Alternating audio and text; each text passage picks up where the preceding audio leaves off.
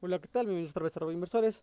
Hoy con un podcast eh, con el tema riesgos en liquidación de valores, viendo que la participación o los participantes en sistemas de liquidación de valores están constantemente expuestos a una variedad de riesgos, los cuales deben ser claramente entendidos a fin de que puedan ser tomadas las medidas de mitigación necesarias y controlarse adecuadamente eh, dichos riesgos donde vamos a hablar de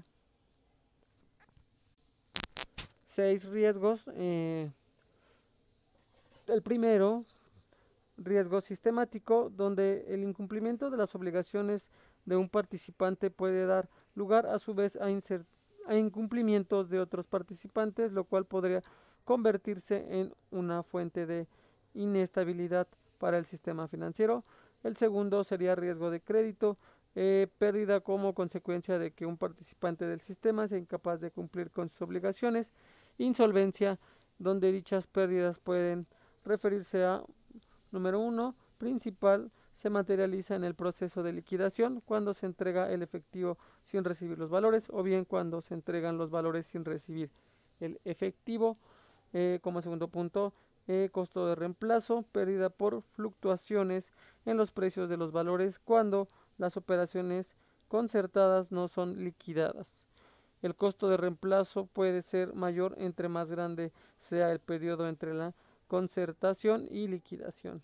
Otro es el riesgo de liquidez, eh, donde decimos que este riesgo eh, viene de que un participante en el sistema no cuente con, con suficientes recursos, valores o efectivo para cumplir con sus obligaciones en la forma y momento que le corresponden, viendo que este riesgo no implica insolvencia, pero puede tener eh, implicaciones a nivel sistemático.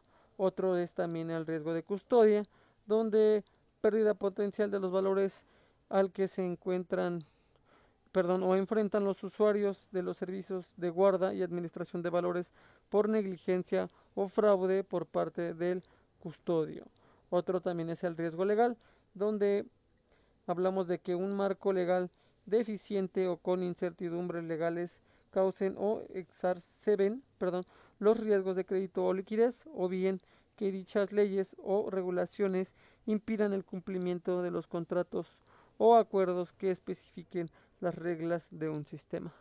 Como último, el riesgo operativo, viendo que de factores operativos tales como desperfectos técnicos, deficiencias en sistemas de información, controles internos, errores humanos o operacionales, eh, causen o incrementen los riesgos del crédito o liquidez. También que hablando de, de los riesgos, podemos ver que para mitigar dichos riesgos es necesario que el administrador del sistema de liquidación de valores efectúe un análisis profundo de identificación de las vulnerabilidades a las que está expuesto, lo cual implica la descripción completa y exhaustiva de cada uno de los procesos y reglas que rigen su operación, así como la identificación de prácticas de los participantes.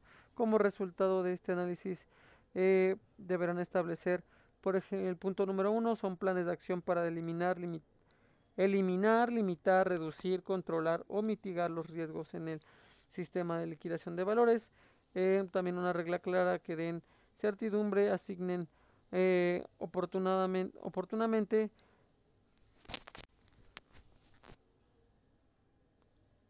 los riesgos, aseguren la liquidación definitiva, limiten la exposición para el resto de participantes y requieran garantías en caso de ser necesario.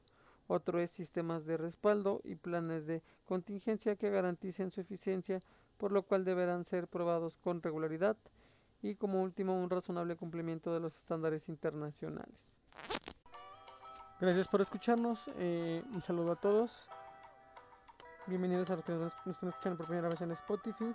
Pueden escucharnos en Anchor y en Google, en Google Podcast y en demás plataformas para eh, podcast y que es de mucha importancia que nos dejen un comentario en redes sociales. Hay un link en la descripción del podcast.